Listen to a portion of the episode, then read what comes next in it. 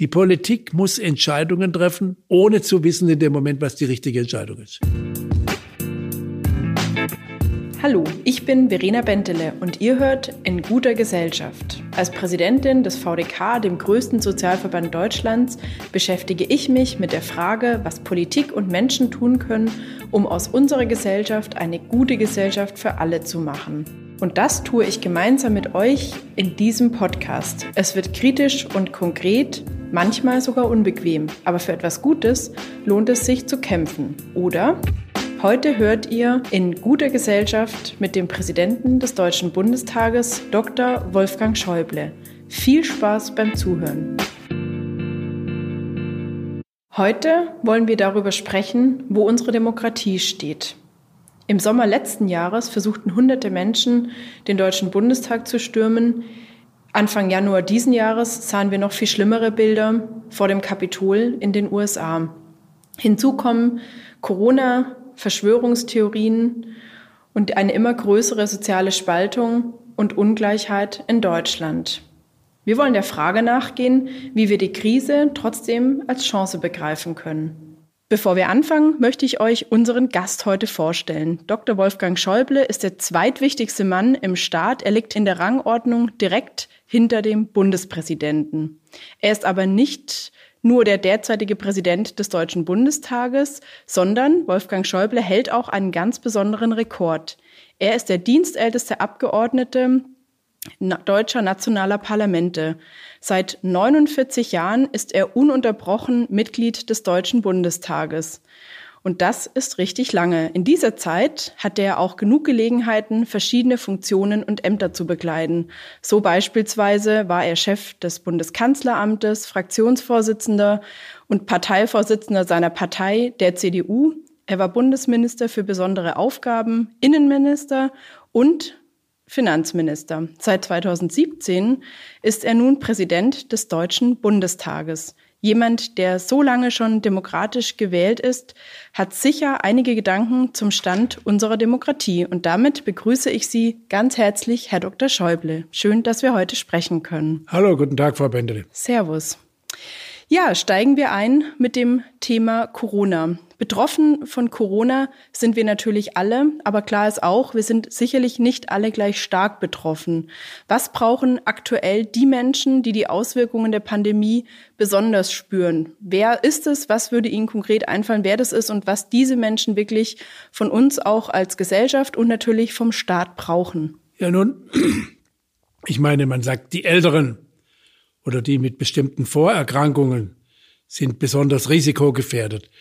Und wir, wir wissen ja auch, äh, dass vor allen Dingen von den Menschen in äh, Pflegeheimen und in den Altersheimen sehr viele die Mortalität, also die, die Zahl der Menschen, die, wenn sie erkranken, sterben müssen, äh, leider schrecklich hoch ist. Aber besonders betroffen sind natürlich, finde ich schon, äh, Familien mit Kindern, die äh, vielleicht noch nicht schulpflichtig sind, aber in Kindertagesstätten gehen. Wir haben ja in den letzten Jahrzehnten äh, Schritt für Schritt erreicht, dass die Vereinbarkeit von Kindererziehung, Familie und Beruf äh, besser geworden ist, dass sie sich auch, dass sich auch äh, Frauen und Männer das besser teilen.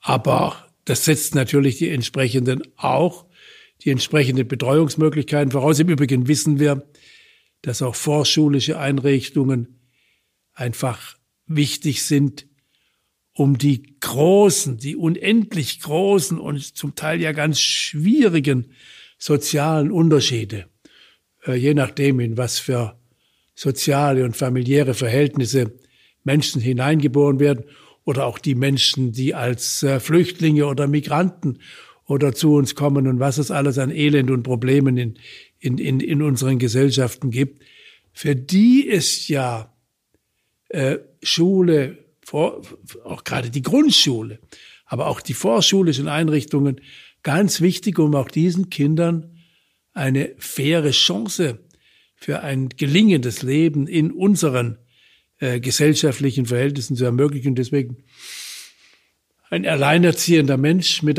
mit, mit beengten Wohnungsverhältnissen äh, der, der die Kinder nicht, nicht mehr in die, in, die, in die Kita oder in die Grundschule geben kann, der ist bestimmt besonders betroffen. Dann wissen wir, äh, dass solche Entwicklungen, das betrifft natürlich auch einen erheblichen Teil der Menschen, die Sie auch als VDK und als VDK-Präsidentin vertreten, die sozial schwächer, nicht so begünstigt sind wie andere, äh, dass solche, solche Pandemien vergrößern immer die Unterschiede zwischen denen, die, na, jedenfalls materiell auf der, auf der glücklichen Seite oder eher oder erfolgreich sind oder wie auch immer.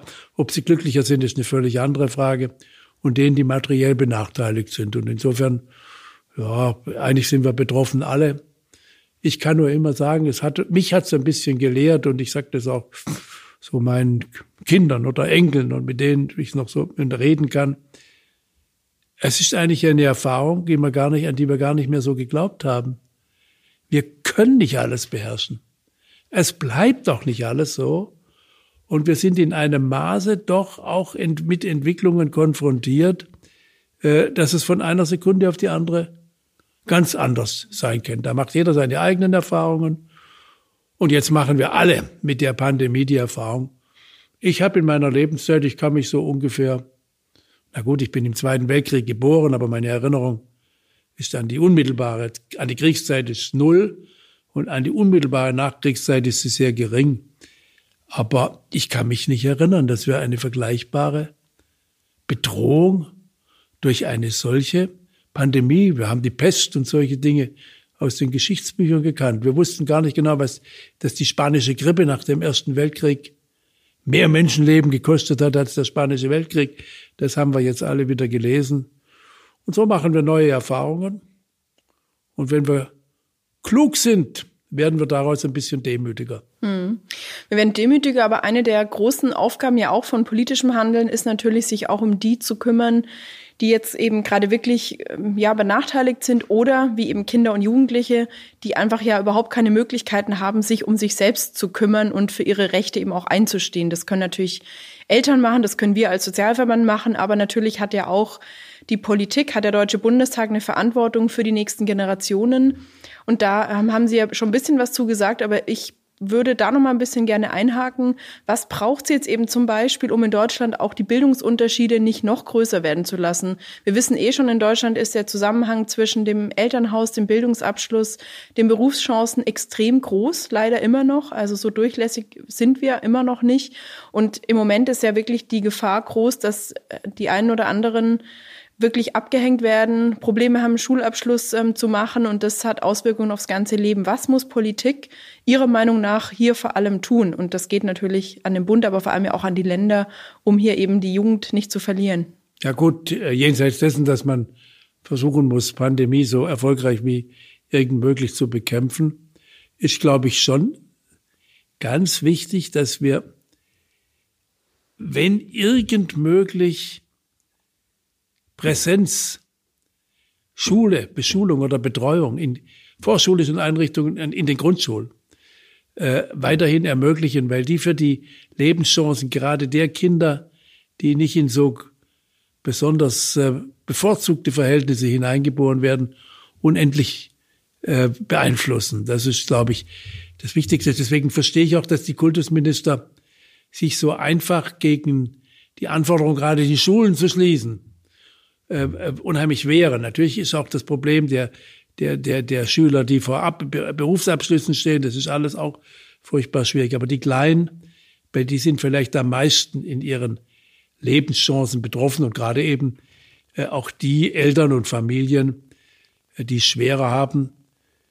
Äh, und wenn wir wissen, wie vielfältig unsere Gesellschaft geworden ist, äh, immer auch an die Migration, gar nicht nur an die sozial äh, benachteiligten Gruppen denken, äh, dann wissen wir, was das für eine Herausforderung ist. Jetzt kommt mein zweiter Punkt. Das wird man nicht alles befriedigend äh, durch den Staat leisten können. Wo sollen denn die Lehrer und die, und die Betreuer und Erzieherinnen und alles und, und, und ganz schnell herkommen? Deswegen hoffe ich sehr, dass in möglichst vielen, das kann man nur vor Ort in Wahrheit organisieren, möglichst vielen Kommunen äh, und, und äh, Kräfte aus der Gesellschaft noch viel stärker als im vergangenen Jahr sagen, okay, wir können doch auch was tun. wir können doch auch sagen, okay, wir, wir, wir, auch Ältere, auch solche, die im Ruhestand sind, äh, wir bringen ein paar Stunden damit zu, äh, bei der Betreuung von, von jungen Menschen oder auch Grundschülern zu helfen, dass die, dass die unter, unter erträglichen, auch pandemiemäßigen Beding äh, Bedingungen betreut werden. Äh, also, weil eine solche große Pandemie kann ja, gut, die kann man vielleicht nach dem chinesischen Modell bekämpfen. Das wollen wir nicht, das können wir nicht. Äh, ich bedauere es auch gar nicht, dass wir es nicht können, sondern ich bin froh, dass wir es nicht können, denn ich, ich will Freiheit und Menschenwürde. Aber äh, wenn wir das nicht machen, dann müssen wir darauf vertrauen, dass noch viel mehr Menschen und nicht nur die Soldaten der Bundeswehr, äh, die jetzt ja doch in einem starken Maße auch aushelfen in der Gesundheitsverwaltung beim Impfen. Wir haben sogar im Bundestag ein paar Soldaten, die beim Testen äh, unserer, unserer äh, Ärztin, Bundestagsärztin und ihren zwei, drei Krankenschwestern äh, äh helfen bei der Testung von, wir haben 8.500 Mitarbeiter im Bundestag und solche Dinge. Und alle sind ganz froh über diese jungen Menschen, die da Dienst leisten. Aber das können viele, viele Menschen, gerade solche, die jetzt im Lockdown sind, oder viele, die, wir haben ja einen Großteil älterer Menschen, die im, äh, und, und die jetzt nicht so richtig wissen, was sie mit ihrer Zeit anfangen sollen, wenn sie nicht aus dem Haus können. Da, da könnte man mehr Angebote machen, so wie ich mich auch immer ärgere, äh, wenn ich in Schulen höre, die haben noch nicht einmal die Kinder einen Laptop für den Digitalunterricht in jeder Schule muss es doch eigentlich möglich sein, äh, im Umfeld äh, der Klasse oder so ein bisschen zu sammeln. Entweder äh, mancher hat noch ein älteres Laptop und andere haben ein bisschen Geld und können spenden. Sie können ja ihr Geld im Moment nicht äh, in, in Lokalen ausgeben, in Urlaub fahren können sie auch nicht, können sie noch ein bisschen mehr machen. Mit diesem Geist freiwilliger Solidarität zu den staatlichen Sozialleistungen können wir, ist vieles im vergangenen Jahr toll gewesen, kann aber noch mehr geschehen. Und wenn das womöglich noch länger dauert, dann muss man es immer wieder betonen, dass die Kräfte der Freiheit auch darin liegen, dass jeder Einzelne eben macht, was er kann. Gut, jetzt haben Sie gerade schon ein gutes Plädoyer dafür abgegeben, äh, dass große Krisen ja auch große Chancen sein können. Das habe ich von Ihnen schon mehrfach gelesen und auch gehört. Ich würde das ja erstmal so auch unterschreiben, aber ich bin auch der Meinung, dass natürlich jetzt auch die Umsetzung kommen muss. Wir können jetzt auch nicht nur sagen, das wäre gut, gesellschaftliche Solidarität zu erleben, aber es wird eben auch nicht, ähm, die Chance wird auch nicht wirklich genutzt. Wir nehmen das Zepter nicht in die Hand. Gerade Schule ist ein sehr gutes Beispiel, wo wir ja schon seit letztem März wissen, dass hier digitales Lernen kommt und bis heute ist es nicht wirklich organisiert. Jetzt ist natürlich das eine gute Sache. Wir sagen, die Gesellschaft soll hier auch was tun. Aber was müssen wir alle wirklich tun, mal unabhängig auch von Bildung, um aus dieser Krise wirklich auch eine Chance zu sehen und zu nutzen, mit der wir uns als Gesellschaft wirklich wieder so ein bisschen auch weiterentwickeln, vielleicht auch mehr zusammenhalten? Was wäre für Sie so ein wirklich wichtiger Blickwinkel, den wir einnehmen können und wo wir als Gesellschaft sagen, okay, hier können wir auch Verantwortung übernehmen für andere, ohne dass es vielleicht auch verordnet wird? Also das Erste ist in der Tat, dass, dass jeder das macht, was Sie sagen, was ich auch gerade gesagt habe.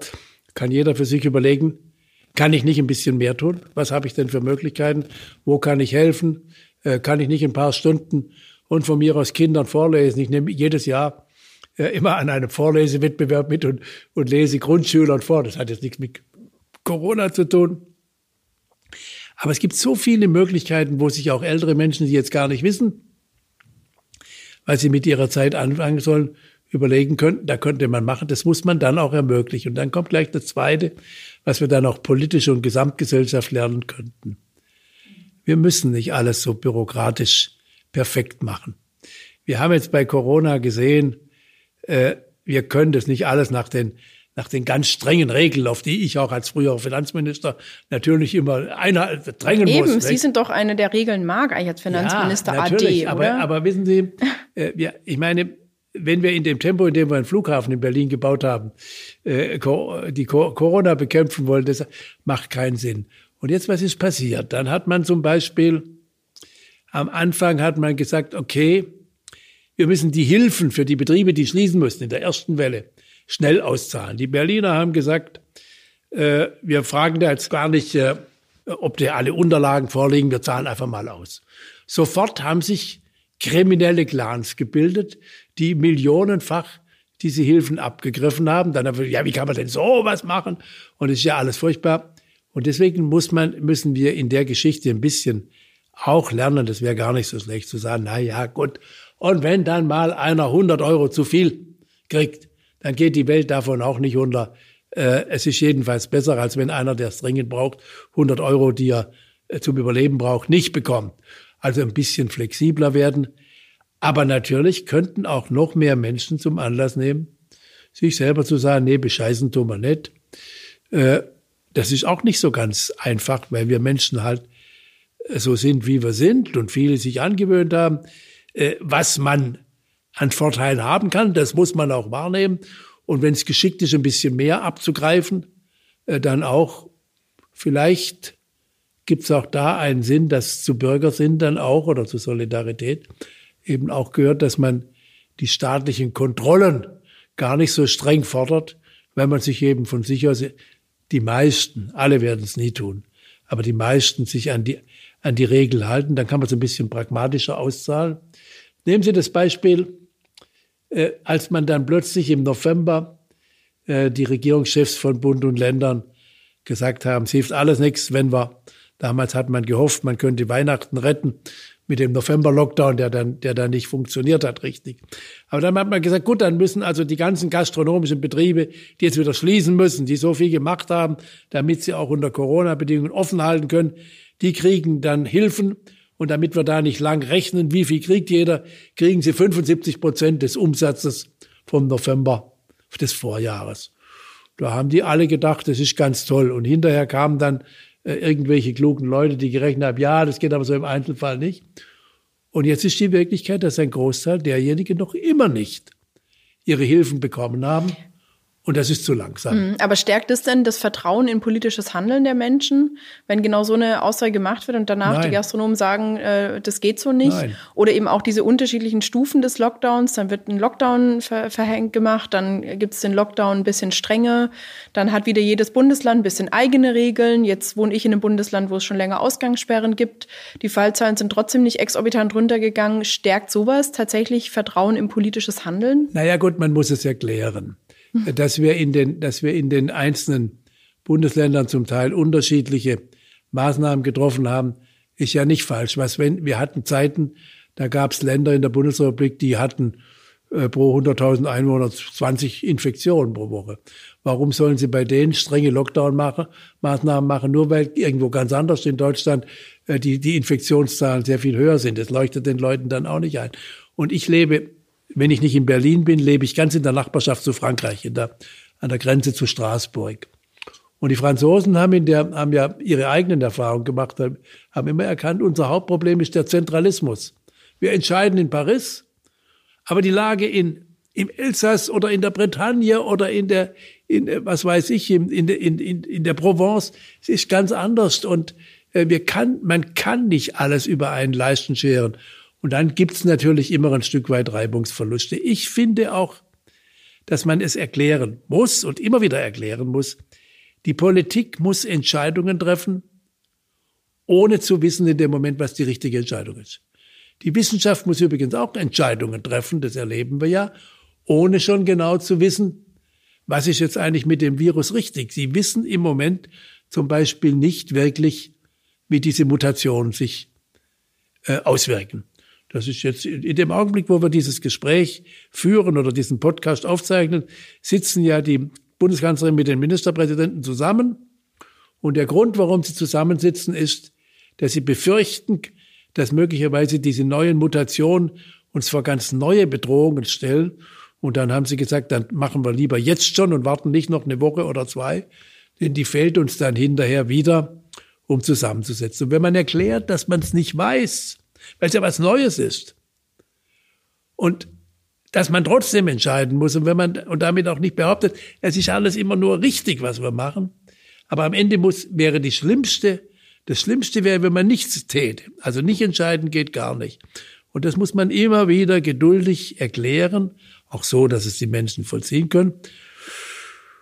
Und dann müssen wir natürlich auch an die Menschen appellieren, dass sie, dass sie nicht denjenigen folgen, die ihnen irgendwelche Verschwörungstheorien erzählen und die sagen, das sei gar nicht gefährlich. Jetzt kriegen wir alle ständig Flugblätter in unsere Briefkästen verteilt, wo es heißt, das Coronavirus, das sei nur eine Erfindung von irgendwelchen äh, wild gewordenen Politikern und so. Das ist natürlich großer Unfug. Gut, das ja, genau, bringt mich auch auf jeden Fall gleich natürlich zu einer äh, spannenden Frage. Wie sehen Sie das denn? Im Moment gibt es ja viele rechte Gruppierungen, die diese Zeit sehr für sich nutzen, um zu polarisieren. Es gibt die Querdenker, die äh, Corona-Leugner, viele Menschen, die wirklich gerade auch so eine ja, gesellschaftlich schwierige Zeit und auch eine angespannte Lage nutzen für sich, um Menschen eben auch ähm, in, ihren, in ihrem Glauben an die Demokratie zu erschüttern. Und Sie haben gerade einen Punkt schon erwähnt, Information sehe ich auch so. Das ist wirklich einer der wesentlichen Punkte, Menschen mitnehmen in den Entscheidungen. Aber was muss die Politik, was müssen politisch Verantwortliche wie Sie, wie der Bundestag, wie die Ministerpräsidentinnen und Präsidenten tun, um eben auch nicht diesen Menschen das Feld zu überlassen? Mit Oder was reden, können auch wir tun? Ja. Mit denen reden, solange es irgend geht. Da gab es kürzlich, konnte man irgendwo im Fernsehen sehen, die Szene, wo der sächsische Ministerpräsident, der hat ja ziemlich viele von diesen etwas merkwürdigen Leuten, äh, er hat gerade in seinem Haus Schnee oder in seinem Garten Schnee gefegt und dann kamen die an seinen Gartenzaun. Dann hat er 20 Minuten lang mit großer Geduld sich den größten Unsinn angehört, auch die größten Beleidigungen und immer wieder gesagt. Und dann hat er irgendwann gesagt, Leute, es hat ja mit euch keinen Sinn. Also solange es geht, mit ihnen reden, aber zugleich auch fest sein, sich auch nicht einschüchtern lassen und, und eine klare Grenze ziehen. Also wer zum Beispiel sagt, äh, das sei ja bei uns mit der Polizei so schlimm wie in Belarus, dem muss man als sagen, dann geh mal nach Belarus, dann wirst du schon. Oder frag mal den Herrn Nawalny, der jetzt gerade in, in, in, in Russland so unglaublichen Mut, um für, für Freiheit und äh, für, für äh, Reformen in seinem Land zu kämpfen, beweist. Oder wenn man das vergleicht mit den schlimmsten Zeiten in der, in der deutschen Geschichte, jedenfalls im vergangenen Jahrhundert, in der Nazi-Zeit und in Auschwitz und so, da muss man denen auch klar entgegentreten und sagen, äh, also entweder habt ihr nicht alle Tassen im Schrank oder ihr müsst ein bisschen äh, genauer nachdenken, das kann man nun wirklich nicht vergleichen. Politiker können irren. Politiker sind keine besseren Menschen als andere. Aber das, aber das, äh, das Virus ist eine Realität. Es sterben jeden Tag tausend Menschen oder mehr oder geht auf eine Pflegestation. Dann seht ihr, unter welchem Druck äh, dort alle Beteiligten, nicht nur die Patienten, sondern die Ärzte, die, Pflegerinnen und Pfleger äh, da arbeiten müssen bis an die Grenze ihrer physischen und psychischen Belastung. Und am Übrigen muss man natürlich ein Stück weit den Unsinn ertragen. Das gehört zur Freiheit. Nur, man muss auch klar die Grenzen ziehen. Und äh, wenn man die nicht sieht, dann konnte man ja erleben, wie, das in, wie schnell das geht in Amerika. Jetzt müssen sie 20.000 Mann von der Nationalgarde äh, um, um das Kapitol verschanzen, damit sie überhaupt sicherstellen können, dass sie den neu gewählten Präsidenten vereidigen können. So schnell geht's, das wollen wir gar nicht wieder haben. Das haben wir im letzten Jahrhundert einmal gemacht. Das reicht fürs nächste, für die nächsten tausend Jahre. Genau, aber äh, wo wir uns, denke ich, ähm, schon einig sind, dass natürlich das Gespräch zu suchen, zu informieren und Entscheidungen nachvollziehbar machen eine der Grundlagen ist, um eben auch für politisches Handeln ein Stück weit Verständnis zu wecken und ähm, ja, für die Menschen, die sich eben auch informieren wollen, dafür eine gute Grundlage zu schaffen. Und vielleicht ähm, ist das ja auch wirklich eine der Grundsätze eben auch in der Demokratie, in einer funktionierenden Demokratie. Und das ähm, bringt mich zu meinem nächsten spannenden Thema, das ich mit Ihnen gerne diskutieren will, nämlich genau diese Stabilität der Demokratie, in der wir leben. Und da wollen wir jetzt einfach mal ein bisschen noch drauf schauen. Sie hatten es gerade angesprochen auf Amerika, aber steigen wir doch gerne vielleicht einfach mit unserer Demokratie ein. Wie sehen Sie das denn? Wie gehen wir in Deutschland damit um, wenn sich bestimmte Gruppen eben nicht an demokratische Werte halten, eben zum Beispiel an ähm, die Regeln der Kommunikation, eben daran eben auch fair zu bleiben in dem, wie kommuniziert wird? Wie würden Sie mit den Menschen umgehen, die eben jetzt wirklich auch die Corona-Pandemie oder andere Themen, eben auch 2015 die Flüchtlingskrise nutzen, um eben Stimmung zu machen, auch gegen Menschenrechte, gegen Mitmenschlichkeit? Was würden Sie sagen, wie sollten wir als Demokratie Demokratie dafür sorgen, um hier eben auch stabil, gefestigt und ähm, werteorientiert zu sein? Naja, wir haben ja, wir haben ja eine wehrhafte Demokratie. Das war die Lehre derjenigen, die dann nach der, nach dem Zweiten Weltkrieg äh, dann die, das Grundgesetz geschaffen haben und eine, versucht haben, eine freiheitliche demokratische Ordnung aufzubauen. Äh, das heißt, natürlich Freiheit Meinungsfreiheit, Pressefreiheit ist ein, ein ganz überragendes Recht und die darf auch nicht, nicht eingeschränkt werden. Im Zweifel hat man auch das Recht, eine sehr unsinnige Meinung zu haben und auch zu sagen und auch zu veröffentlichen. Die Grenzen sind dort, wo sie in einem nicht mehr erträglichen Maße die Rechte anderer äh, berührt. Dort, dafür ist die Justiz zuständig oder wo eben die freiheitliche Ordnung als solche angegriffen wird. Dafür haben wir den Verfassungsschutz. Dafür können wir unter ganz engen Voraussetzungen, die müssen eng sein, denn eine, eine politische Mehrheit ist immer in der, in, in der Versuchung, so sind wir Menschen. Äh, man macht sich das Leben ja einfacher, wenn man seine Konkurrenten ein bisschen äh, in, an, der, an der Konkurrenz am Wettbewerb, am Wettbewerb hindert, nicht? Oder, oder so. Das darf natürlich unter gar keinen Umständen sein. Darüber macht auch äh, sehr streng das Bundesverfassungsgericht, dass auch der Bundestag, der ja auch immer, die Abgeordneten denken auch immer an die Mehrheiten, äh, dass der die Regeln einhält. Das ist auch eine Aufgabe, auf die der Bundestagspräsident achten muss. Das tue ich auch im Rahmen meiner Möglichkeiten und so gut ich das kann und, äh, und andere. Äh, in diesem Feld müssen wir uns bewegen, also Freiheit ertragen, aber überzeugen, dass die große Mehrheit, das ist aber bisher ja immer gelungen, sich eben von, von solchen, von solchen Hetzereien nicht anstecken lässt. Und äh, das ist immer nicht einfach. Meine, wir hatten ja, Sie haben die Flüchtlingskrise, glaube ich, erwähnt. Äh, wenn wir natürlich sind alle Menschen, das steht ja, ist der erste Satz im Grundgesetz, die Würde jedes Menschen ist unantastbar und sie muss von allen staatlichen Organen geschützt werden. Und auch Flüchtlinge sind Menschen und haben den Schutz der, den Anspruch auf Schutz der Menschenwürde. Natürlich können wir auf der anderen Seite, wir Deutsche, nicht alle achteinhalb Milliarden Menschen auf dieser Welt in äh, Leben ermöglichen, dass sie alle so leben, wie wir gerne hier in Deutschland leben. Und Dazwischen muss man dann eine halbwegs vernünftige Abwägung treffen. Und die muss man wiederum erklären. Und da gibt es dann andere Meinungen. Deswegen, wenn jemand sagt, ja, aber zu viel an, äh, wenn zu viele Menschen, ohne dass wir wissen, wer das im Einzelnen ist, zu uns kommen, äh, wie, wie sollte das weitergehen? dann sind es deswegen noch nicht Nazis, sondern muss man mit ihnen reden, muss man diskutieren, was kann man machen, was kann man nicht machen, wie kommen wir aus. Da muss man auch wieder erklären, äh, dass wir ja bei der, bei der Entwicklung der Welt, auch unserer Demografie, also unserer Bevölkerungsentwicklung in unserem Land auf äh, Zuwanderung angewiesen sind. Wir hätten, äh, das weiß ich jetzt wieder, da bin ich alt genug, da bin ich ins Gymnasium gegangen, wenn wir nicht Damals hießen sie Gastarbeiter. Also Menschen aus Italien, der Türkei, Spanien, Portugal, Griechenland, die zu uns gekommen sind, sich als Arbeitskräfte haben anwerben lassen.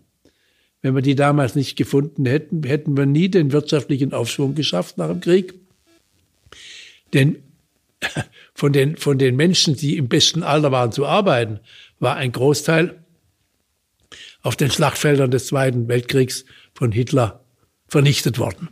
Und äh, wenn man das dann richtig, dann kann man, muss man das erklären. Dann muss man aber auch bereit sein, andere Meinungen zu ertragen und nicht jedem, der eine Meinung sagt, von der man denkt, äh, die möchte ich nicht teilen, dann gleich sagen, das darfst du nicht sagen. Denn sonst kommt so das auf, was man, wo bei uns, wie man bei uns in Baden-Württemberg die Leute sagen, Hammer wird doch nur mal sagen dürfen. Und das ist schon gefährlich. Natürlich darf man alles sagen. Ich darf aber jedem, der alles sagt, auch ich dann wieder sagen, du, ich bin aus dem und dem Grund nicht deiner Meinung und lass uns drüber reden und lass uns vernünftig Argumente austauschen, wenn es geht. Wenn man das richtig macht und wenn man mit auch unterstellt, dass der andere auch recht haben kann und wenn man ihn ernst nimmt, dann hat man eine Chance, dass das gelingen kann. Aber das muss jeden Tag immer wieder neu errungen werden und offensichtlich ist die Demokratie ein sehr zerbrechliches Gut. Wir haben das im vergangenen Jahrhundert gesehen, andere auch. Und was mich am, was mir wirklich Sorge macht, ist, wir haben bisher, glaube ich, noch keine gute Antwort auf die Frage, wie wir unsere demokratischen Institutionen und Verfahren unter den Bedingungen einer völlig veränderten Öffentlichkeit, wenn Sie an die sozialen Netzwerke, wenn Sie an, wenn Sie all das, was bei, äh, was da überall ist, nicht Twitter hat jetzt den amerikanischen Präsidenten, also dem noch amtierenden, äh, sein, äh, sein Konto gesperrt. Aber wenn man sieht, was an Fake News unterwegs ist, und wenn man weiß, dass Fake News sich schneller verbreiten, weil die Menschen eher den Skandal interessiert, der Skandal interessiert oder auch die skandalöse Falschinformation als die seriöse, dann haben wir riesige Aufgaben, denn ohne Kommunikation funktioniert freiheitliche Demokratie nicht und die De Kommunikationstechnik beeinflusst es ungeheuer. Ich glaube, wir hätten die große Entwicklung von Reformation und Renaissance bis zu den Revolutionen in Frankreich und den Vereinigten Staaten von Amerika wäre ohne die Erfindung der Buchkunst durch Gutenberg im 15. Jahrhundert so nicht denkbar gewesen. Und jetzt haben wir so eine Schwelle mit der Digitalisierung, mit den Geräten, mit denen wir alle von morgens bis abends arbeiten, mit Handy und Rechner und Laptop äh, und müssen dafür erst wieder Erfahrungen sammeln, wie wir eine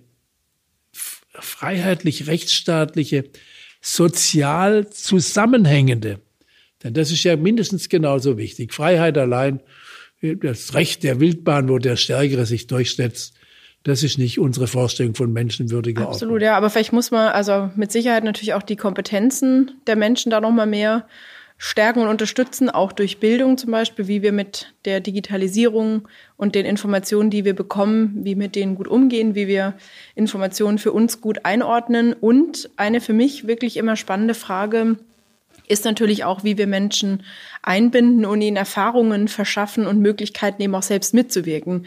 Das Thema eben Flüchtlinge 2015, da würde ich immer sagen, die Krise haben ja die Menschen, die hierher kommen, deswegen kommen sie ja hierhin. Die Krise hatten eigentlich nicht wir und äh, deswegen war auch dieses Flüchtlingskrise in Anführungsstrichen ja immer so ein bisschen schwierig, weil das jeder eben auch ganz anders verstanden hat. Aber eben zu dem Thema Mitwirkung vielleicht nochmal. Ähm, Sie sind ja auch ein Fan eben von diesen sogenannten ähm, Bürgerräten. Diese Bürgerräte sind geloste Gremien von Menschen, die wirklich von überall herkommen, aus allen gesellschaftlichen Gruppen und Schichten und Landesteilen und die dann eben in ihrer Zusammensetzung auch die Entscheidungsträger beraten. Jetzt zum Beispiel zur Rolle Deutschlands in der Welt. Was glauben Sie denn, wie viel Einfluss hat dieser sogenannte Bürgerrat auf tatsächliche Entscheidungsträger in der Politik und verändert das was im Bewusstsein der Menschen, wenn sie eben auch mal sehen, wie komplex es vielleicht auch ist, die richtigen Maßnahmen und Wege vorzuschlagen, selber, die die Politikerinnen und Politiker beschreiten? Ich hoffe das, aber wir sind ganz am Anfang. Es ist ja noch ein Versuch. Und deswegen, äh, aber wenn, äh, können wir das Ergebnis noch nicht mit Sicherheit vorhersagen. Aber wenn Sie nichts Neues ausprobieren, dann bleiben Sie immer im Alten. Und da wir nun sehen, dass wir mit den alten Institutionen und Verfahren im Zeitalter der Digitalisierung, also der anderen auch Kommunikation immer weniger Menschen erreichen, müssen wir ja Neues auch ausprobieren. Und deswegen habe ich das, in, das in, äh, Experiment für interessant gesehen. In anderen Ländern haben es zum Teil auch gemacht. In Finnland haben sie Versuche gemacht. In Irland haben sie relativ Versuche gemacht. In Baden-Württemberg gibt es sogar ein Mitglied der Landesregierung, äh, die für so, Frau Erler heißt sie, die Staatsministerin, die für äh, das immer wieder auszutauschen hat äh, oder zu versuchen hat. Mit der habe ich mich ein paar Mal unterhalten und dann habe ich auch den Fraktionen vorgeschlagen, lasst uns das doch mal ausprobieren. Der Vorteil gegenüber Volksentscheiden oder Meinungsumfragen, nicht? Sie können ja, Sie kriegen ja jeden Tag 100 Meinungsumfragen zu jedem Thema. Aber Meinungsumfragen sind Momentaufnahmen. Die können morgen völlig anders sein und übermorgen wieder anders.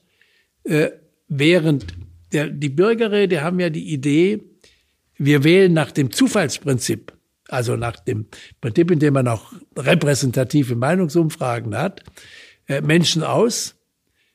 Und wenn die bereit sind, das zu machen, sonst müssen wir andere auswählen, dann müssen die sich verpflichten, sich mit einem Thema über einen bestimmten Zeitraum, ich glaube 45 Stunden oder so, ein paar Wochenende, intensiv zu beschäftigen und zu beraten damit sie nicht nur eine stimmungsmäßige, äh, sondern dass sie mal vertieft, was ist das Problem von, von Corona oder was ist das Problem der Ausbildung oder was ist das Problem in der Sozialpolitik oder dies oder jenes. Sich da mal vertieft mit beschäftigen und dann sollen sie abstimmen und dann wird doch spannend sein, äh, was die da, was dabei herauskommt. In Irland haben sie gesehen, dass die Haltung der Menschen, obwohl Irland ein, ein sehr katholisches Land war, die wollten ums, die wollten nicht äh, äh, die, den Abbruch von, von, von Schwangerschaften ermöglichen. Dann haben sie in, in den, nachdem äh, diesem Bürgerrat festgestellt, wir müssen das ändern, haben es dann auch gemacht. In Frankreich hat der Präsident Macron vor einiger Zeit einen solchen Bürgerrat eingesetzt, so was so ähnlich wie wir es jetzt probieren, äh, über die Fragen, was kann man tun für Klima und das Klimawandel zu bekämpfen. Da ist ja auch die Frage, Arbeitsplätze oder Klimawandel, nicht? Das ist ja so einfach, sind die Entscheidungen nicht. Wenn Sie, brauchen Sie nur an den Kohleausstieg denken, wo eben, wenn man Kohlezechen schließt, haben die Kumpel ihre, ihre letzten Arbeitsplätze weg und die Familien auch. Und dabei kam heraus, dass die Menschen, nach die zufällig ausgewählt, die sich da wochenlang mit dem Thema beschäftigt haben, dann viel strengere Klimamaßnahmen zum Schutz des Klimawandels äh, wollten, weil sie gesehen haben, die Gefahr ist so groß und so akut, da muss man mehr tun. Und jetzt muss der Präsident darüber nachdenken, ob er da noch, ob er da bereit ist, noch mehr zu machen und wie das alles geht. Aber deswegen, das probieren wir aus. Und wenn wir gute Erfahrungen haben, hoffe ich, dass äh, äh, künftige Bundestage das dann auch stärker als ein Element zur Entscheidungsfindung oder zur Beratung mit einsetzen werden. Gut, ähm, Sie zitieren auf Ihrer Website den Soziologen Max Weber in seinem Vortrag Politik als Beruf. Jetzt sind Sie selber ja seit 50 Jahren fast 48 jetzt, 49. 49, Entschuldigung, Abgeordnete im Deutschen Bundestag. Und da ist natürlich schon die Frage, wie weit ist man da oder wie nah ist man da dann an der Lebensrealität vieler Menschen eben dran? In ähm, Max Webers Vortrag äh, beschreibt er eben auch, was Sie, denke ich, auch unterschreiben würden, das ist starkes, das starke, langsame Bohren dicker Bretter mit Augenmaß. Und äh, das ist natürlich ja immer so eine Sache. Wir reden hier von Augenmaß. Andererseits wollen Menschen auch oft natürlich äh, schnelle Entscheidungen, wollen Bewegung haben und äh, wollen aber auch, dass natürlich die politisch Verantwortlichen sich in die Situation vieler Menschen eben auch reinversetzen können. Was mhm. braucht Politik als Beruf, um die Anbindung an die Menschen zu haben und die Probleme, Sorgen und Nöte der Menschen zu verstehen, mhm. neben eben der gerade angesprochenen Bürgerräte und dem Austausch vielleicht mit Bürgerinnen und Bürgern? Vielleicht darf ich zunächst, äh, Frau Bendele, sagen, dass ich diesen berühmten Vortrag von Max Weber, Politik als Beruf, nicht in dem Sinne verstehe, dass Politik einfach ein Job ist oder ein Gelderwerb. Natürlich müssen auch Politiker, wenn sie es hauptamtlich machen oder hauptberuflich, davon leben können. Einigermaßen ordentlich. Das ist ja auch, da gibt es keinen Grund zum, zum Jammern und zur Klage.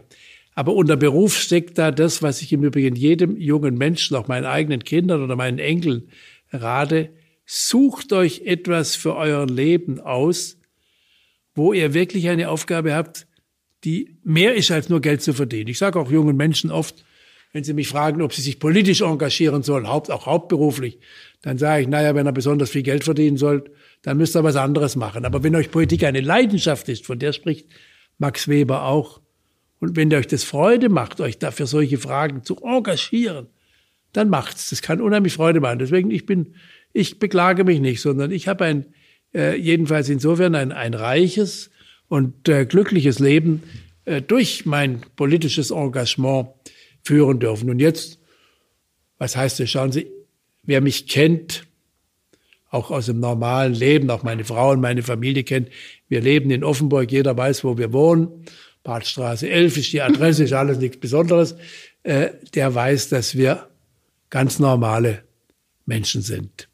Äh, und dass wir, ich habe auch noch als, als Bundesminister, solange ich nicht im Rollstuhl saß, im, im, in, in, der, in der zweiten Mannschaft des Tennisclub Gengenbach äh, bei den Mädenspielen mitgemacht. Meine Frau hat immer geschimpft, jetzt treibst du dich am Sonntag noch auf dem Tennisplatz rum und ähnliches mehr. Wir, wir sind, wir versuchen mit den Normen, mit den Normen. Und die Menschen wissen auch, sie kennen uns, wir leben unter denen. Außerdem als Abgeordneter haben sie wahnsinnig viele Kontakte und Informationen.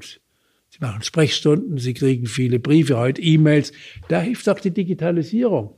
Wir machen jetzt ja zunehmend solche Veranstaltungen, machen wir jetzt auch zunehmend in den Wahlkreisen, wo wir sagen, also heute von, von, von 17 bis 19 Uhr könnt ihr euch, äh, könnt ihr euch melden, dann gibt es irgendeine, äh, gibt's irgendeine Nummer, wo man sich einwählen kann oder man geht über Webex oder irgendwas Und, und dann werden unendlich viele Fragen gestellt. Das heißt, äh, man kann, äh, wir, ich, ich bin nicht, ich lebe nicht außerhalb dieser Welt, sondern ich bin, glaube ich, schon mitten im Leben. Natürlich bin ich als, äh, darüber brauchen wir beide nicht lange zu reden, äh, wenn man, wenn man, wenn man starke Einschränkungen hat, ist man auch in der Kommunikation ein Stück weit behindert. Man nimmt nicht so an allem teil, seit ich im Rollstuhl bin, wie ich das getan habe, solange ich nicht im Rollstuhl war. Aber es gibt andere Formen. Man hört auch genauer zu, man beobachtet manches besser. Und wenn man nicht abgehoben ist und glaubt, man sei was Besonderes, äh, dann, dann geht es ganz gut. Gucken Sie mal, beobachten Sie mal die Frau Merkel. Die ist jetzt seit 16 Jahren Bundeskanzler. Und an der zerrt und nun auch alle und alles, oder seit fast 16 Jahren, ja. Und, äh, aber die geht auch ganz normal einkaufen. Natürlich braucht sie Polizisten, die sie schützen. Das müssen wir ja machen. Aber sie hat nichts von Allüren, äh, wo sie, wo man das Gefühl hat, sie sei was, sie denke, sie sei was Besonderes. Sie hat eine besondere Aufgabe, eine besondere Verantwortung, eine besondere Last. Aber sie ist ein normaler Mensch und äh, wenn wir diese Haltung haben, haben wir auch eine Grundvoraussetzung für gelingende Demokratie. Gelingende Demokratie. Ja, also sicherlich ist die menschliche Nähe, die Natürlichkeit eine Voraussetzung. Schöne Geschichte zu Frau Merkel, die bei unserer 70-Jahr-Feier war. Die hat eine Ehrenmedaille für meine Vorgängerin Frau Mascher, die auf den Boden gefallen ist, hat Frau Merkel sich dann gebückt und sie aufgehoben. Also das zum Thema. Auch die Bundeskanzlerin ist sich nicht zu schade in Deutschland, äh, sich mal kurz äh, hinzuknien, um was aufzuheben. Das fand ich eine wahnsinnig tolle Geste. Aber vielleicht noch mal zurück. Ich ähm, habe bei ihr ganz normal. Ja, ja super. Ich kenne sie ja nun lange und ja. gut. Und genau das meine ich. Ja, Sie haben völlig recht. An solchen Gästen kann man vieles sehen, nicht? Ja, das war wirklich klasse. Und ich glaube, genau sowas ist natürlich aber schon auch für Menschen natürlich interessant, reicht aber sicherlich nicht eben auch für eine wirklich stabile Demokratie. Wir haben jetzt über einiges gesprochen, aber lassen Sie uns noch einmal ganz kurz schauen zu unserem äh, nach USA zu einem unserer wichtigsten Partner und Verbündete in die USA, wo wirklich jüngst die Ereignisse am und im Kapitol, finde ich, schon sehr erschreckend waren. Wir hatten in Deutschland letzten Sommer ähm, die Situation, dass eben Menschen versucht haben, in den Reichstag einzudringen und einige das eben auch geschafft haben. Was können wir wirklich auch tun? Was können Sie als politisch Verantwortliche, als Parlamentspräsident hier tun, damit eben solche Szenen, wie wir sie in USA jüngst gesehen haben, in Deutschland eben nicht passieren, nicht nach Wahlen zum Beispiel? Ich glaube, das erste ist das Prinzip wäre den Anfängen. Ich meine, der, Bundes, der, der Bundestag, das Reichstagsgebäude war Ende August nicht gefährdet. Wir haben man könnte mit, mit äh, die Scheiben bei uns nicht einfach einschlagen. Wir haben unten Panzerglas, die Türen waren alle zu, da wäre keiner reingekommen. Das war nicht das Problem. Nichtsdestoweniger habe ich sofort, als ich das in Amerika gesehen habe, was ich mir gar nicht vorstellen konnte, gesagt, ich möchte von der deutschen Botschaft möglichst einen Bericht, was da passiert ist, was da schiefgelaufen ist. Und dann habe ich auch gleich gesagt, darüber müssen wir nicht nur im Bundestag mit den Fraktionen, im Ältestenrat, sondern auch mit den Verantwortlichen der Polizei in Berlin und im Bund reden. Das ist auch geschehen. Und wir werden jetzt auch weiter gucken, wie wir sicherstellen, äh, dass sowas nicht passieren kann. Schauen Sie, wir hatten im Sommer vergangenen Jahres die Situation, das regt, regt dann äh, viele Menschen gar nicht auf, andere regt es auch auf, dass im, im Bundestag, äh, nicht im, im Plenarsaal, aber unmittelbar neben dem Plenarsaal von einer höheren Rang äh, Flugblätter auf Abgeordnete geschüttelt wurden. Aber wenn, wenn es jemand schafft, Flugblätter da reinzubringen, können Sie auch nicht ausschließen, dass er ganz andere Dinge da reinbricht. Deswegen haben wir die Einlasskontrollen, müssen verschärfen, gucken, was da reinkommt. Ich möchte nicht erleben, dass jemand äh, irgendwas Gefährliches in den Bundestag reinbringt oder so. Deswegen müssen wir die Anfahrt auch gegen Terroranschläge. Denken Sie an das, was äh, in, Berlo, in, in Berlin damals mit Amri vor der, äh, vor der äh, Gedächtniskirche an schrecklichen Verbrechen geschehen ist oder in Frankreich wieder und wieder und bei uns auch. Und äh, wir müssen das ernst nehmen und wir müssen das Menschliche an, das Mögliche an Vorsorge treffen und zugleich dafür werben. Erstens, dass einen hundertprozentigen Schutz, hundertprozentige Sicherheit nie gibt, so wie es gegen Pandemie keine hundertprozentige Sicherheit gibt, aber dass wir das Menschenmögliche tun und dass wir umso sicherer sind, je mehr Menschen auch bereit sind, selbst dann, wenn sie anderer Meinung sind, das ist ja das Normale im Leben, äh, sich zu, zu akzeptieren, dass jetzt mal die Mehrheit so entschieden hat, beim nächsten Mal entscheidet die Mehrheit anders, aber dass wir diesen Institutionen oder diesen Verfahren in unserer, nicht nur in der Politik, sondern auch zum Beispiel in unseren Verbänden, dass man als äh, sozial Schwächerer durch ihren Verband VDK die Interessen vertreten werden, laut, so dass sie kein, keiner überhören kann, ob er es will oder nicht, selbst wenn es ihm nicht gefällt, muss er halt, wenn der VDK und seine Präsidentin laut ruft, muss er sich damit auseinandersetzen. So vielfältig ist eine freiheitliche Ordnung. Und wenn sie so funktioniert, dann ist sie auch stabil. Und darin liegt meine Hoffnung. Amerika ist ein besonderes Problem. Ich glaube, das Land ist, ich meine, das ist ja ein, ein Kontinent mit unglaublichen Unterschieden. Und das Land ist tief gespalten, nicht erst seit Trump, sondern seit Jahrzehnten. Manche sagen, sie hätten die Rassenfrage immer noch nicht so ganz überwunden. Und jetzt liegt es an dem neuen Präsidenten, der hat eine schwere Aufgabe, vielleicht hat er eine Chance. Gerade weil er so alt und schon ein bisschen zerbrechlich wirkt, nicht? Der wirkt ja nicht ganz so dynamisch wie John F. Kennedy einstmals, den kennen Sie aber nicht mehr, da sind Sie zu jung. Oder wie Emmanuel Macron oder was weiß ich. Biden wirkt schon so dass er viel hinter sich hat, viele Schläge, auch persönliche Schicksalsschläge aushalten muss. Aber vielleicht ist er gerade in seiner Verletzlichkeit ein Mensch, der jetzt die Kraft hat, dieses Land, wie hat seine, seine Vizepräsidentin, die Kamala Harris, ich kenne sie nicht, aber meine Tochter, die Korrespondentin in Washington ist, sagt, die sei eine tolle Frau. Und die hat gesagt, er kann vielleicht Amerika heilen.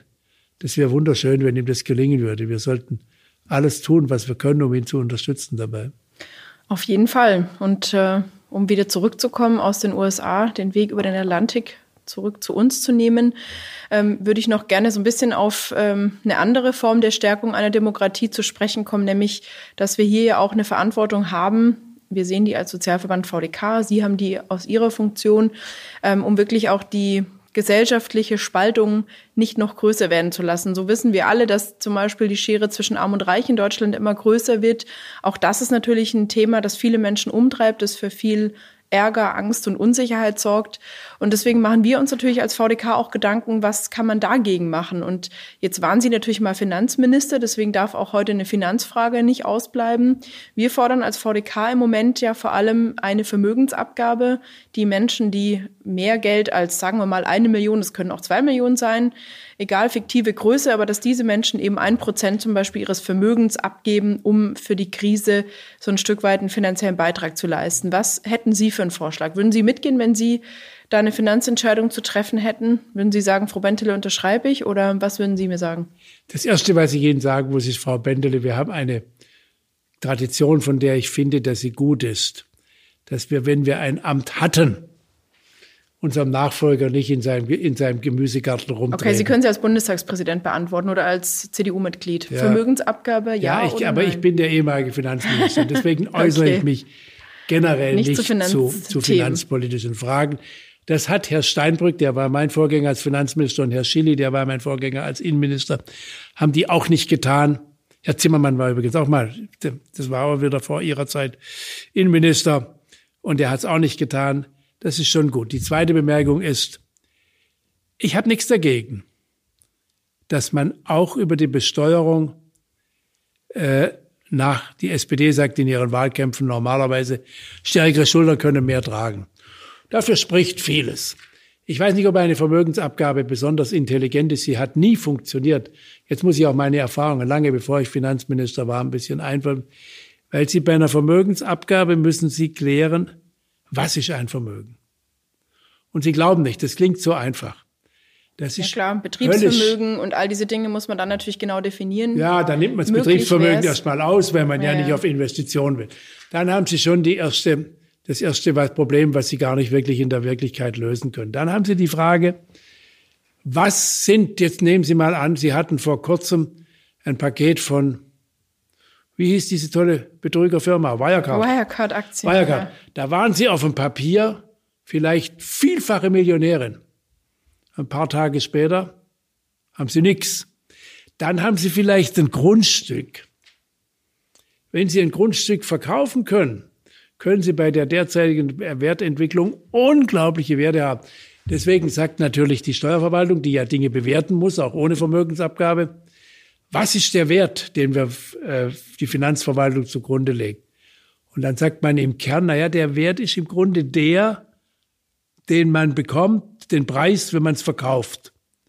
Aber nur viele sagen, ich will es ja gar nicht verkaufen. Ich kenne ein älteres Ehepaar, die haben vor 20 Jahren ein schönes Haus gebaut.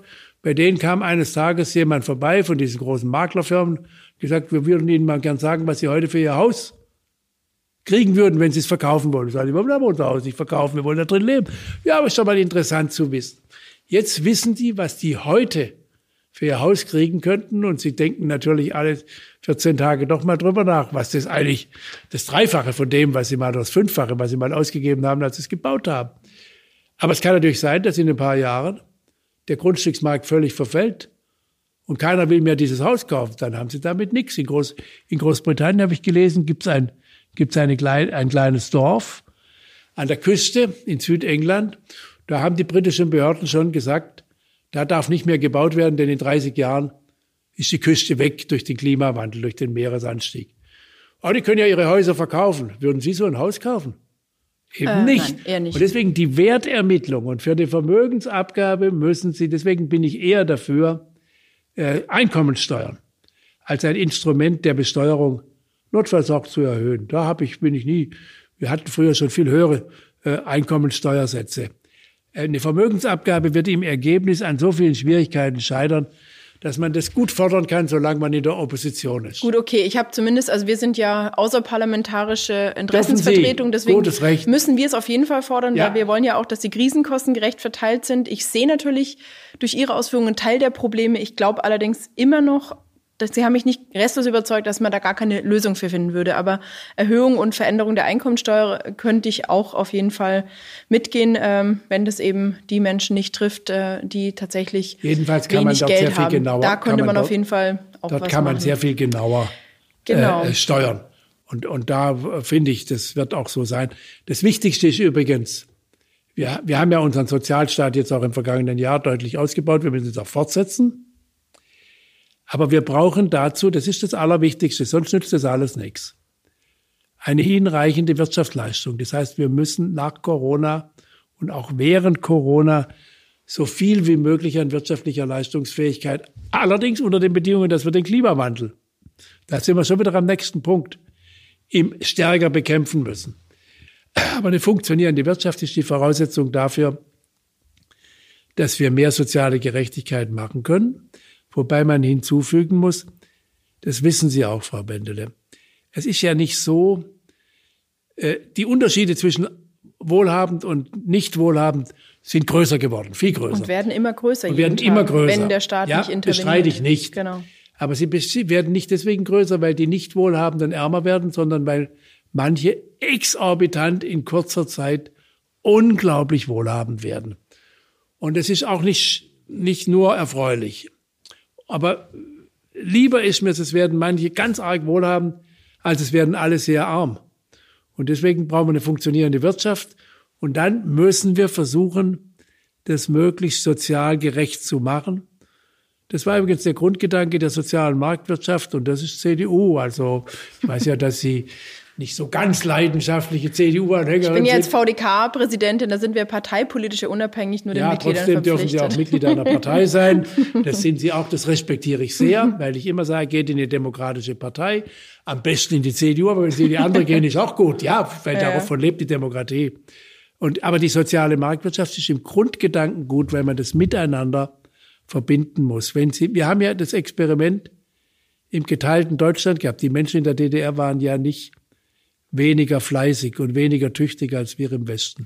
Aber jetzt äh, hat ein kluger Mann irgendwann mal gesagt, je älter ich werde und je mehr ich als Finanzminister sehe, desto größer wird meine Skepsis gegenüber dem Kapitalismus. Ja, ich kenne Wissen den. Sie, wer das gesagt hat? Ja, Wolfgang Schäuble. Angeblich Wolfgang Schäuble zu ja. seinem Bruder. Was ist Ihre Skepsis, Herr Schäuble? Wo ist Ihre Skepsis gegenüber dem Kapitalismus? Ja, weil ich, weil ich inzwischen sehe, das sage ich immer wieder, Sie haben recht, äh, was, die, was an den Finanzmärkten geht, es steht einem solchen Maße, äh, dass ich wir kriegen es ja, wir, wir kriegen es kaum kontrolliert, nicht? Ich habe mich ja auch für eine für eine äh, Finanztransaktionssteuer, seit ich Finanzminister war, eingesetzt. Übrigens schon vorher. Ich habe es nicht geschafft. Dann hat mich die SPD kritisiert, dass ich nicht geschafft habe. Naja, wie weit ist Herr Scholz gekommen? Auch nicht. Es ist in der Globalisierung unheimlich schwierig. Trotzdem das Schwungrad dieser Finanzmärkte. Und wenn Sie sehen, wie auch beschissen wird. Und beschissen wird eben nicht nur im Kleinen, ob einer mal zwei Masken sich äh, zu viel nimmt, das ist doch nicht so tragisch. Aber wenn ich sehe, äh, wer alles bei, in Briefkastenfirmen überall auf der Welt, wo man sich der Besteuerung entzieht, mit Milliarden und Billionen. Und wenn ich sehe, wie diese Finanzmärkte auch unsere Betriebe, unsere Wirtschaftsstruktur gefährden, dann kommt es so, dass je länger ich Finanzminister war, nun bin ich es nicht mehr, aber ich bin skeptischer geworden und sage, es gilt übrigens für andere bedeutende Ökonomen. Ich bin ja kein bedeutender Ökonom, aber ich habe zum Beispiel äh, schon noch, als ich Finanzminister war oder kurz danach, von einem Leitartikler der Financial Times, das ist ja eine Zeitung, die immer für, äh, naja, Marktwirtschaft und Kapitalismus, so wie die Angelsachsen das sagen, geworben hat. Und der hat immer wieder, wir haben den Kapitalismus übertrieben. Und das ist wohl wahr. Und deswegen müssen wir es jetzt korrigieren. Aber so bewegt sich die offene Gesellschaft. Das war Popper. Mhm. Trial and Error. Okay, aber ähm, vielleicht kommen wir da noch mal so ein bisschen auch zur Verteilung. Auch ein Bundeshaushalt hat ja nur ein, ja, eine bestimmte Menge an Geld. Wir sehen jetzt gerade natürlich kann man Schulden aufnehmen, was in bestimmten Situationen natürlich auch nötig und richtig und wichtig ist. Aber trotzdem ist ja immer eine der spannenden Fragen im Bundeshaushalt, wie viel wird für welche Leistung ausgegeben? Und so war eine Ihrer kritischen Punkte den ich früher immer wieder gelesen habe, dass Sie sagen, wir geben eigentlich zu viel für Sozialausgaben aus. Würden Sie heute bei dieser Kritik bleiben? Würden Sie heute dabei bleiben, dass wir für Rente, für ähm, Arbeitsmarktpolitik und so weiter zu viel ausgeben? Naja, wir haben einen Anteil an, an, an Sozialausgaben im Bundeshaushalt von 52 bis 53 Prozent. Das ist hoch, zumal wenn man weiß, dass der Bundeshaushalt, wir finanzieren ja den Großteil des Sozialsystems durch Beiträge von Arbeitgebern, Arbeitnehmern, Krankenkasse, Arbeitslosenversicherung, Rentenversicherung mit Zuschüssen aus dem, aus dem Steuerhaushalt. Und ich glaube, das Wichtigste im Bundeshaushalt ist schon, dass er die originären Bundesaufgaben, Sicherheit, äh, äußere, innere, eine leistungsfähige Infrastruktur, Flugplätze planen, Straßen, leistungsfähige Energieversorgung, ein leistungsfähiges Internet ist ja in den in unseren Zeiten heute fast die wichtigste Infrastruktur. Da hoffe ich, dass die Corona-Pandemie uns jetzt doch ein bisschen Beine macht, denn bisher war das ja hinreichend trostlos in Deutschland. Und deswegen muss man abwägen. Im Übrigen lassen Sie sich nicht täuschen, das sage ich auch Ihren Mitgliedern. Da werden gelegentlich immer riesige Summen genannt, was jetzt alles wofür ausgegeben wird.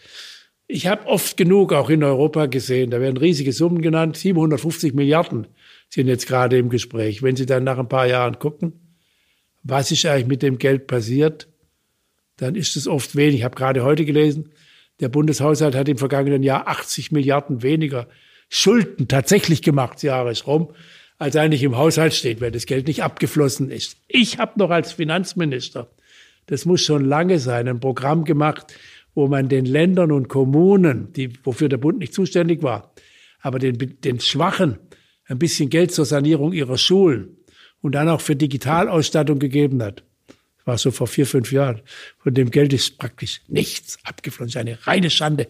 Und deswegen habe ich vorher gesagt, wenn wir ein bisschen weniger schwerfällig werden, wird es auch besser. Also es wird in den öffentlich, in der öffentlichen Debatte werden oft Dinge genannt, die mit der Wirklichkeit nichts zu tun haben. Ich habe zu meinen Finanzministerkollegen, als ich Finanzminister war in den Jahren von 2009 bis 2017, und wenn sie mir immer gesagt haben, wir müssten in Deutschland mehr Schulden machen, habe ich gesagt, dann kommt er mal nach Berlin, dürft euch an meinen Schreibtisch setzen im Finanzministerium.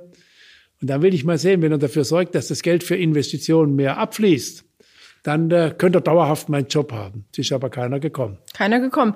Aber eine andere Sache, wo wir natürlich vielleicht auch schwerfällig sind und wo wir uns ja als VDK auch weniger Schwerfälligkeit wünschen, ist natürlich, wenn wir jetzt schon auf die Ausgaben für Soziales und vor allem auf die sozialen Sicherungssysteme schauen, äh, dass wir natürlich auch so eine Krise wie jetzt die Corona-Pandemie auch mal als Chance nutzen könnten, um wirklich am Ende die Systeme auch mal umzustellen, was ja sicherlich am Ende nicht zwingend teurer wäre. Zum Beispiel eben, dass Sie als Abgeordnete und Beamtinnen, Beamte, Selbstständige und alle anderen, die eh schon drin sind, gesetzlich rentenversichert sind, dass alle in der Krankenversicherung sind, in einer gesetzlichen. Vielleicht wäre das ja auch mal eine Möglichkeit, nicht immer mehr Geld zu fordern, sondern das Geld, das da ist, umzuverteilen. Wie sehen Sie denn das? Weil Sie müssen darüber immerhin mitentscheiden als Parlamentarier. Ich habe Ihnen vorher gesagt, ich bin gegen Zentralismus. Und deswegen glaube ich, dass es auch in solchen sozialen Sicherungssystemen besser ist. Wir haben nicht nur ein System, sondern ein paar, die gegenseitig sich auch ein bisschen Wettbewerb machen. Den, den Einwand möchte ich gegen Ihren Vorschlag dann machen. Ich würde Ihnen aber gerne ein anderes Thema, was für Sie mit Ihren Mitgliedern gar nicht so ganz einfach ist, aber ich muss es Ihnen ja nicht leicht machen.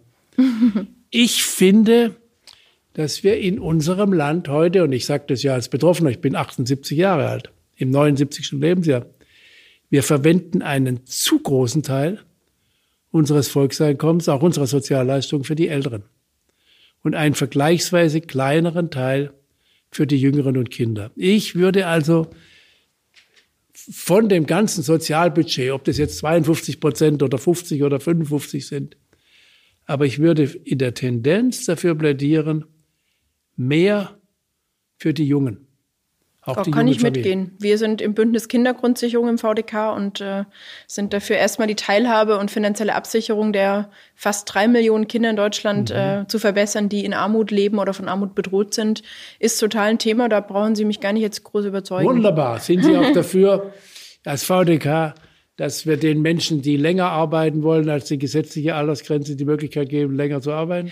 Äh, das geht ja jetzt schon, das kann ja auch jeder tun. Allerdings natürlich äh, sind wir da, glaube ich, unterschiedlicher Meinung. Ich bin natürlich nicht für die Erhöhung der Regelaltersgrenze, weil für die meisten Menschen, die eben jetzt schon kaum bis zur Regelaltersgrenze kommen, das sind ja die, die sehr wenig äh, Rente bekommen oder viele von denen, die wirklich schon sehr, sehr müde und fertig sind und oft kaputt von der Arbeit, für die ist natürlich eine Erhöhung der Regelaltersgrenze eine absolut krasse Rentenkürzung. Und die, die heute Leute in Berufen arbeiten, wo man länger arbeiten kann, die können das ja durchaus tun, die zum Beispiel durch Versorgungswerke und anderes äh, schon unterstützt und versorgt werden. Mhm. Also das wäre natürlich auch interessant. Was meinen Sie? Ich meine, Sie arbeiten jetzt länger als die Regelaltersgrenze, die hätten Sie erreicht, ganz klar. Aber ähm, es gibt eben nicht nur Menschen, die wie Sie und ich, sagen wir mal, Kopfarbeiter sind. Es gibt ja Menschen, die sehr körperlich anspruchsvolle Jobs haben als Dachdecker oder in der Pflege oder wie auch immer. Und für die Menschen, denen zu sagen, arbeit mal bis äh, 78, wäre, hm. glaube ich, schon hart.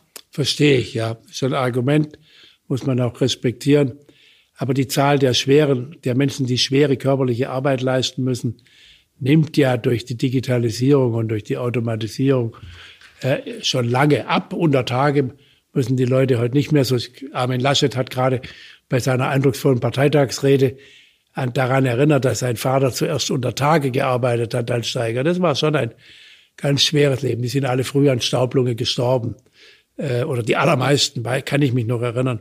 Äh, das ist ja heute Gott sei Dank besser nicht überall. Man kann schon, man kann da schon äh, noch flexibler werden, glaube ich. Jedenfalls. Und ähm, dann wollte ich noch eines sagen. Eins dürfen wir nicht machen. Wenn ich immer höre, wir hätten so viele niedrige Renten, das ist total irreführend. Da fallen, also zum Beispiel fällt meine Frau darunter. Sie werden sicher sein, dass meine Frau nicht unter Altersarmut leidet. Aber sie hat natürlich eine niedrige Rente, weil sie nur, sie hat, sie hat, na gut, sie hat für vier Kinder Erziehungsjahre, ein paar Jahre hat sie auch rentenversicherungspflichtig gearbeitet, aber ihre Rente ist relativ niedrig. Hat aber gar nichts mit Problemen von Altersarmut zu tun. Das Problem hat sie nicht, dafür hat sie einen schwierigen Mann. Damit ist sie auch genügend geschlagen. Ist aber natürlich erst längst bei allen so, Menschen, die erwerbsgemindert sind zum Beispiel oder die eben wirklich ähm, eben nicht so einen schwierigen Mann oder eine schwierige Frau haben, äh, die haben natürlich schon äh, sehr, sehr viele ja. Probleme. Gerade auch jetzt ja. in dieser Zeit, wo viele alte Menschen ihren 450-Euro-Job, ja, genau, ja. also viele Geringverdiener haben diese Form der Absicherung natürlich nicht. Äh, Deswegen sind wir ja auch dafür. Äh, die Grundsicherung zu erhöhen. Das haben wir, das haben wir schon in den Zeiten, in denen Ich glaube, Frau von der Leyen war die erste Sozialministerin, die es immerhin versucht hat und ein Stück vorangekommen ist. Jetzt sind wir weitergekommen in den letzten Jahren. Wir werden noch weiterkommen. Das geht, geht immer ein Stück Und da voran. werden wir auf jeden Fall auch für streiten. Jetzt Ja. Herr Schäuble, kommen wir noch zu einem Thema, das mich natürlich äh, auch sehr umtreibt. Klar, ich war mal ehemalige Behindertenbeauftragte der Bundesregierung, werde mich auch da natürlich nicht in die Arbeit meines Nachfolgers einmischen, aber es ist ja auch ein großes Thema des VDK. Und so finde ich natürlich auch wirklich toll, dass 1994 noch äh, mit dem Präsidenten des VDK, Walter Hirlinger, auf einem Bundesverbandstag des VDK wurde damals verkündet, dass unser Grundgesetz eben um den wichtigen Satz ergänzt wurde, Niemand darf wegen seiner Behinderung benachteiligt werden. Meinen Sie, dieser Satz im Grundgesetz hat unser Leben in Deutschland und die Teilhabe verändert? Ein Stück weit ja. Aber noch nicht so, dass wir zufrieden sein können. Aber es ist doch vieles besser geworden. Äh, also ich kann, wenn ich zum Beispiel sehe, ich sehe nicht so furchtbar viel, weil ich ja immer auch Polizeischutz habe und was weiß ich, aber das, was ich sehe, ist äh, für, äh, für Gehbehinderte oder für Rollstuhlfahrer. Wir Rollstuhlfahrer sind ja irgendwie so der, der symbolische Behi Schwerbehinderte, ist ja auch ein bisschen, aber wie auch immer, ist es sehr viel besser geworden. Es Aber, ist nicht überall perfekt, ja. aber es ist, es ist fast überall besser. Wenn ich im Fernsehen sehe, Sie haben inzwischen im Fernsehen fast überall barrierefreien Zugang, also insbesondere natürlich für Hörbehinderte äh, und ähnliches mehr. Äh, Sie haben fast immer bei jeder offiziellen Erklärung gibt's Gebärdendolmetscher.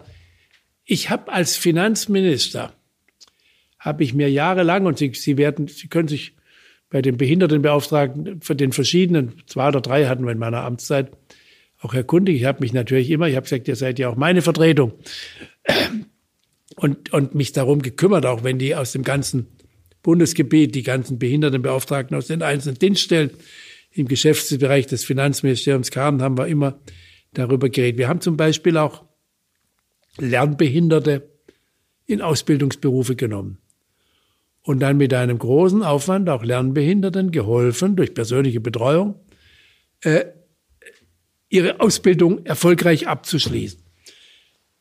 Das sind auch, das habe ich immer massiv unterstützt und gesagt, ja, das sind natürlich auch Experimente. Das kann man nicht für alle auf Anhieb machen, aber wir müssen zeigen, dass es geht. Und wenn man es geht, ist ja auch die Beschäftigung von Behinderten, Schwerbehinderten nicht optimal, lange nicht. Aber es ist besser geworden. Aber jetzt Und hat, in die Mhm. Richtung müssen wir weiterarbeiten. Das äh, sehe ich auf jeden Fall gleich. Aber jetzt hat ja irgendwann mal, da können Sie sich vielleicht auch noch äh, dran erinnern oder sogar gut dran erinnern, Edmund Stoiber hat irgendwann mal gesagt, Menschen mit Behinderung können nicht Kanzler werden. Der hat es anders gesagt. Der äh, hat gesagt, der Krüppel kann nicht Kanzler werden. Okay, das haben Sie jetzt so gesagt, das würde ich natürlich so nie sagen, als jemand, der selber eine Behinderung hat. Aber stellen Sie sich mal vor, ich hätte das Ziel, Bundeskanzlerin zu werden. Rein hypothetisch, meinen Sie, das wäre drin, wenn ich jetzt hier meine politischen Ambitionen formulieren würde, wie Sie das ja auch irgendwann getan haben? Meinen Sie, das wäre heute einfacher als noch vor 20 Jahren? Ich glaube ja. Ich würde es auch nicht ausschließen. Ich kann, kann mich an eine Diskussion, also ich habe ja damals, als ich dieses Interview von Stoiber, auf dieses Interview im Stern angesprochen worden bin, gesagt, ja natürlich, der, das muss der Mann doch sagen dürfen. Wenn wir einen als Kanzler wählen, das ist ja, ich meine, Sie haben vorher gesagt, ich sei der zweitwichtigste Mann, protokollarisch. Der wichtigste Person in unserer Demokratie, also in unserem äh, Staat ist der, der Staatsoberhaupt, aber natürlich die, der Bundeskanzler oder die Bundeskanzlerin ist die wichtigste äh, Position. Und da habe ich gesagt, wir fragen doch, in anderen Demokratien wird auch gefragt, kann der beiden das? Der Mitterrand hat seine Krankheit, der war, hatte Prostatakrebs die ganze Zeit, immer verschwiegen, weil er Sorge hatte. Äh, Man sagt da, nee, der kann das nicht so gut. Die Frage ist legitim. Wer für ein solches Amt kandidiert, muss auch bereit sein, eine Diskussion zuzulassen, ob er, ob das wirklich die beste Lösung ist, äh, wenn er oder sie Kanzler wird. Ich will Ihnen noch die Geschichte erzählen. Zu mir kam eines Tages, der war schuld, dass ich mich auf dieses ganze Ding überhaupt eingelassen habe, der Bundespräsident Richard von Weizsäcker, der, zu dem ich ein sehr, ja, ich hatte viel Vertrauen zu ihm und er hat viel Sympathie für mich und wir haben uns gegenseitig sehr geschätzt. Ich habe auch dann am Ende, habe mich war ich irgendwo, ja, es hat mir gut getan, dass ich auch eine Trauerrede auf ihn im, im, im Berliner Dom halte. Der Richard von Weizsäcker kam zu mir und sagte, Sie, wir brauchen demnächst mal äh, einen, einen neuen Bundespräsidenten. Und das müssen Sie werden. Und dann habe ich zu ihm gesagt, ach Herr Bundespräsident, das ist nichts für mich. Doch, Sie sind dafür und alles. Und dann habe ich einen Fehler gemacht. Ich habe gesagt, wissen Sie, diese repräsentativen Aufgaben, die das Staatsoberhaupt hat und das im Rollstuhl, das geht nicht gut. Und daraufhin hat er mich so fertig gemacht, dass ich kein Argument mehr hatte. Und gesagt, gerade deswegen sollten Sie es werden. Ob jetzt, aber die Anforderungen an ein Staatsoberhaupt sind nochmal nicht ganz so. Schauen Sie die Last, die die Frau Merkel jetzt in der Corona-Krise tragen muss. Und sie muss am Ende, hat alle Last. Die muss auch der Bundespräsident Steinmeier, den ich sehr schätze, nicht tragen. Und ich nehme an, eigentlich ist er froh. Ich wollte sie nicht tragen. Und deswegen, also wenn Sie Bundeskanzlerin werden wollen, die SPD hat ja im Moment einen Kanzlerkandidat, aber schauen wir mal. Auch an, nicht ne? so schnell, keine Sorge. Ich äh, ja, will okay. jetzt nicht äh, dann muss man unserem Kandidaten hier. Aber Sie müssen dann schon die Frage ertragen, ob das wirklich gut ist, dass jemand mit den Beeinträchtigungen, die das mit sich bringt, eine solche Behinderung, das hilft ja nichts. Also meinen Sie, Minderheiten müssen eigentlich jede Frage ertragen? Sie haben ja wohl auch mal gesagt, jeder Mensch ist eine Minderheit. Jetzt bin ich eine Mehrfache, ich bin eine Frau, ich sehe nichts. Also ich bin ja eine mehrfache Minderheit. Also müssen Minderheiten sich damit abfinden, dass sie solche Fragen, dass das völlig okay ist und das vor der Kompetenz kommt.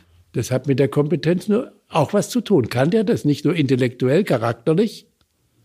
Das nehme ich an, könnten Sie intellektuell, charakterlich, würde ich, ich kenne Ihren Charakter nicht so genau, aber was ich so weiß, würde ich es abhaken und sagen, ja. Aber okay, wir werden sehen. Also ich bin, habe mich jetzt nicht intensiv mit der Frage beschäftigt. Ich, ich habe ja Ihre Frage beantwortet. Ist ja nur glaub, hypothetisch. Alles ich gut. glaube, es wäre möglich. ja. Ich glaube, es wäre möglich, wäre nicht einfach. Schauen Sie, ich habe, weil Sie Frau gesagt haben, bin ja ein Mann. Irgendwann hatte mal die Frau Merkel als Bundeskanzlerin bei einem Besuch in Bayreuth. Da war es heiß. Und dann hatte sie an ihrem Kleid, und wenn man das, diese Erfahrung müssen sie nicht machen durch ihre Sehbehinderung. Äh, aber sie, das fotografiert werden ist, wenn es einem nicht gut geht, auch nicht immer nett. Also ich habe in, in, in meinen Krisen es gelegentlich als eine furchtbare Last empfunden, diese verdammten Kameras überall und überall. Und Ach, es geht mir auch so, ich höre die ja auch. Also es ist nicht so, dass ich das klicken, nur super Aber sie hatte einen Schweißfleck ja. an ihrem Hemd an, ihr, an ihrem Kleid. Und äh, beim Mann ist das, wird kein Mensch. Und ich fand es derartig, es hat mich derartig geärgert, dass man ein solches Bild zeigt, weil, oh, also, äh, sie ist darüber erhaben, sie kann das, sie hält es aus. Und naja, gut, Jetzt gucken wir mal, ob Sie das Interesse haben, dann werden wir die Diskussion führen. Es war wirklich hypothetisch erstmal, weil im Moment nicht. Ich bin wahnsinnig gerne Präsident. Nein, jetzt hat die SPD ja Olaf Scholz. Schönsten, außerdem haben wir Olaf Scholz äh, von der SPD und wir haben wir haben bald jemanden von der CDU. Darauf kommen wir dann jetzt, weil jetzt haben wir noch eine schöne Kategorie fast zum Ende unseres Podcasts. Ich werde Ihnen jetzt fünf Anfänge eines Satzes geben und Sie dürfen mir bitte ganz kurz den Satz vollenden. Ja. Die Welt nach Corona braucht die Einsicht, dass es eine andere Welt geworden ist. Und es war dringend notwendig. Am meisten behindert mich im Alltag? Die Tatsache, dass ich an der Kommunikation mit anderen Menschen nicht so teilnehmen kann, wie wenn ich nicht im Rollstuhl wäre. Der nächste Kanzler wird? Äh, aus, den, als, äh, aus der Regierungsbildung nach der nächsten Bundestagswahl hervorgehen. Möglicherweise ist auch eine Frau, denn die Grünen haben noch nicht entschieden. Mhm, gut. Mein Beitrag als Bundestagspräsident für eine stabile Demokratie ist? Erstens dafür zu sorgen, dass der Bundestag seine Aufgabe so gut wie möglich erfüllt, auch zeigt, dass wir, dass für alle die gleichen Rechte und Pflichten gelten, unabhängig von politischen Meinungen. Und zweitens auch selten, das muss man dosieren, aber doch auch gelegentlich aus meinen langen Erfahrungen äh, meine Stimme zu erheben, wenn ich glaube, unser Land sollte sich in eine bestimmte Richtung oder nicht in eine bestimmte Richtung bewegen. Wenn ich eine Sache in Deutschland sofort ändern könnte, dann wäre das?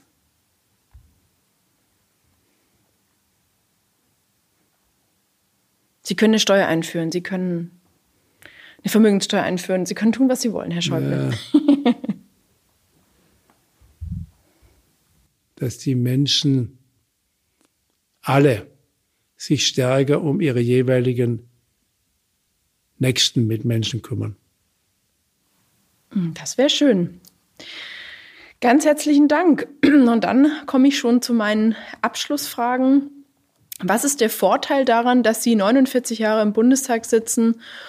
Und was ist vielleicht auch ein Nachteil daran?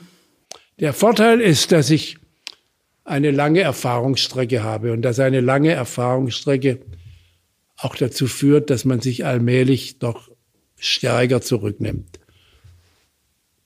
Der Nachteil ist, dass man relativ einsam wird.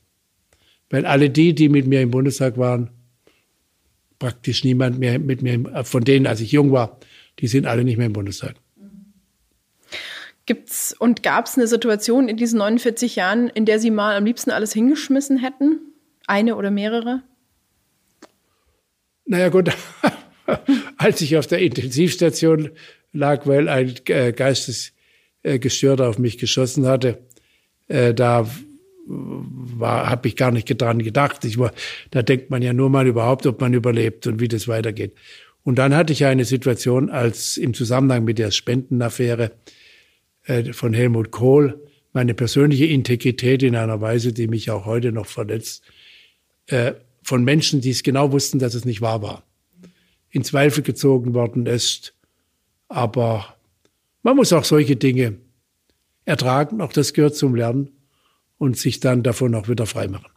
Aber Sie haben jetzt doch schon einige Krisen in Ihrem Leben gemeistert. Sie haben gerade ein paar davon erwähnt. 2010 hatten Sie mal eine, so eine Überlastungssituation und sind mal ins Krankenhaus gekommen. Sie sind auch davon wieder äh, sozusagen gut zurückgekehrt und stark.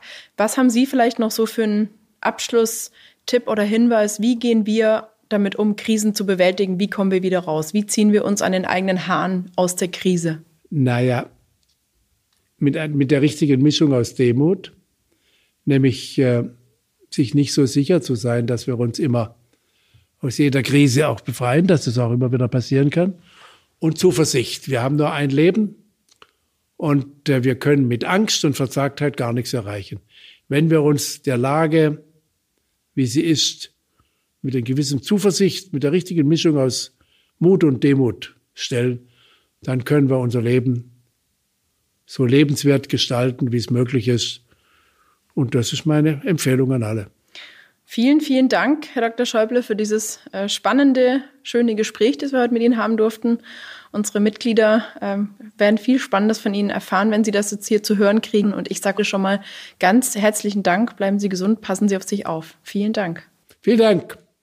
Na, dann schauen wir mal, ob wir mal ein Gespräch führen, wenn Sie Bundeskanzlerkandidatin werden. Bevor ich mich bei euch, liebe Hörerinnen und Hörer, verabschiede, möchte ich noch einen Lichtblick mit euch teilen. Wir haben schon mal in dieser Serie über die kreativen Möglichkeiten berichtet, Lego für mehr als nur zum Spielen zu benutzen. Es gibt dafür wieder richtig tolle Beispiele. Eine Studentin aus Köln hatte die Idee, für öffentliche Orte in Köln Rollstuhlrampen aus Lego zu bauen. Das Projekt 100 Rampen für Köln war geboren und darauf sind viele weitere Städte aufmerksam geworden und haben dieses für sich adaptiert. Unter anderem hat das auch übernommen die sogenannte Lego-Oma aus Hanau. Sie baut Rampen mit besonders bunten Motiven, die sie gemeinsam mit Freunden und Familie in mehrstündiger Arbeit anfertigt dass Lego mehr als Spielzeug ist und das Leben erleichtern kann, beweist auch ein junger Bioingenieur aus Spanien. Er hat sich aus Lego eine eigene Armprothese gebaut. Langfristig will er günstige oder sogar kostenlose Prothesen für Menschen entwickeln, denen Extremitäten fehlen. Seine Erfahrungen teilt er auf YouTube.